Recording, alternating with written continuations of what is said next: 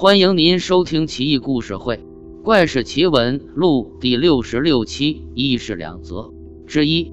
牧师谷是一个在外游荡多年的学子，关于他为何总是四处漂泊，原因也不可考了。在他游历到金陵地区的一个小村落时，遇到了件怪事。故事发生在唐朝贞元年间，这是一个很寻常的黄昏，夕阳病恹恹的，像个垂死的老妇，正马不停蹄地向西方奔去。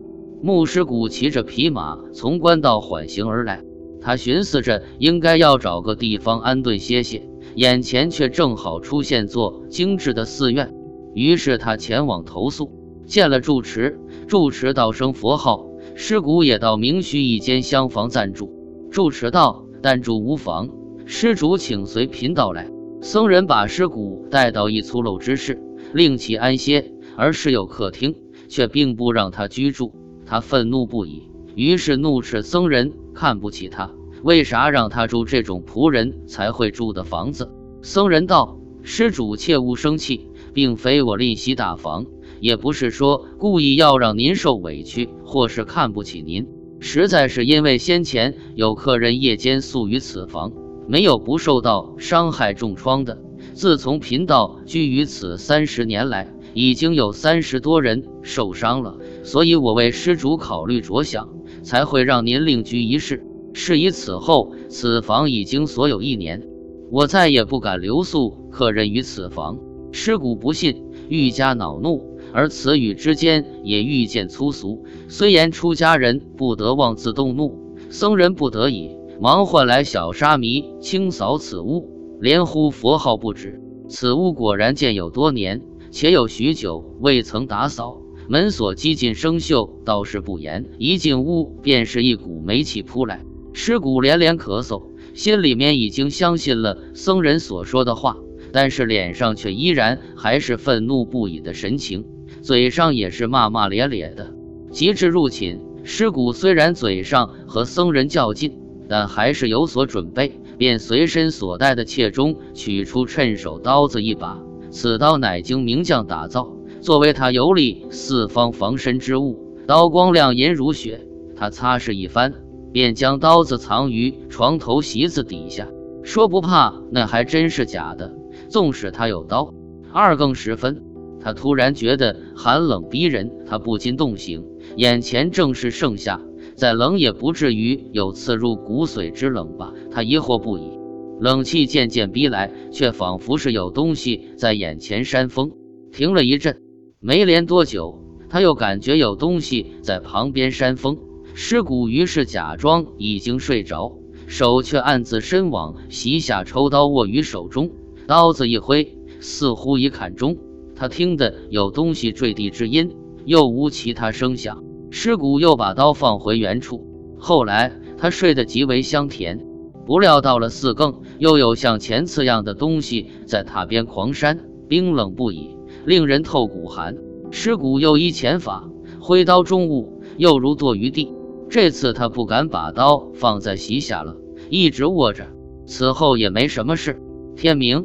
四僧带领一大批人前来叩门，尸骨从梦中惊醒，大声道：“谁在敲门？”稍后，一干僧众以为见鬼，接道：“你还活着啊？”于是僧人就询问他经过和缘由。尸骨把他遇到的情况原原本本、不加修饰的说了，说完还慢慢的掸掸衣服站起来。僧人们于是，在床的右边看见两只蝙蝠。全部都是被刀砍得脑肠满地，惨不忍睹。僧人连道善哉善哉。那两只蝙蝠，每个翅膀都长一尺八寸，有着银白色的又圆又大的眼珠，像个番瓜。按照神异秘经法上的记载，百年蝙蝠从人的口里吸收人的精气，借以用来求得长生。等到活到三百岁时，能变化成人形。可以飞行游遍三界三十二天。僧人们根据这一点推定，这两只蝙蝠还不到三百岁，神力还属下等，要不然也不会被牧师谷这样无法术的人杀死。自此以后，牧师谷通过这件事也懂得了服食炼气的方法，于是就进入赤城山去。不知最后他修炼如何了。只是住在古庙客舍里的人，有了这次经验，都会知道如何防范蝙蝠怪了。之二，在今河北周口店附近的陈郡，在古时候有一个姓殷的人家，殷家殷夫人无出，遂从外地收养了一子，取名作郎。郎与府上一个丫鬟相好有近一年了，两人相处融洽。郎怕父亲发现。所以每次相会都是偷偷摸摸进行。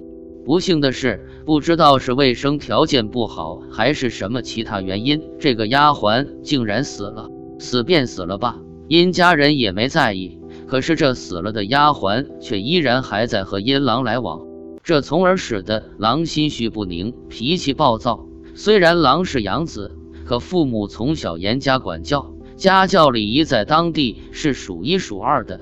现在却时常无故当众乱发脾气，养母觉得很怪异，于是就对他进行一番周密的侦查。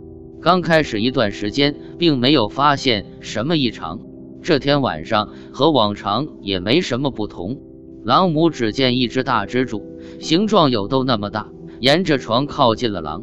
不一会儿，便听见了他们云语交欢的声音。狼母气愤不已，破门而入。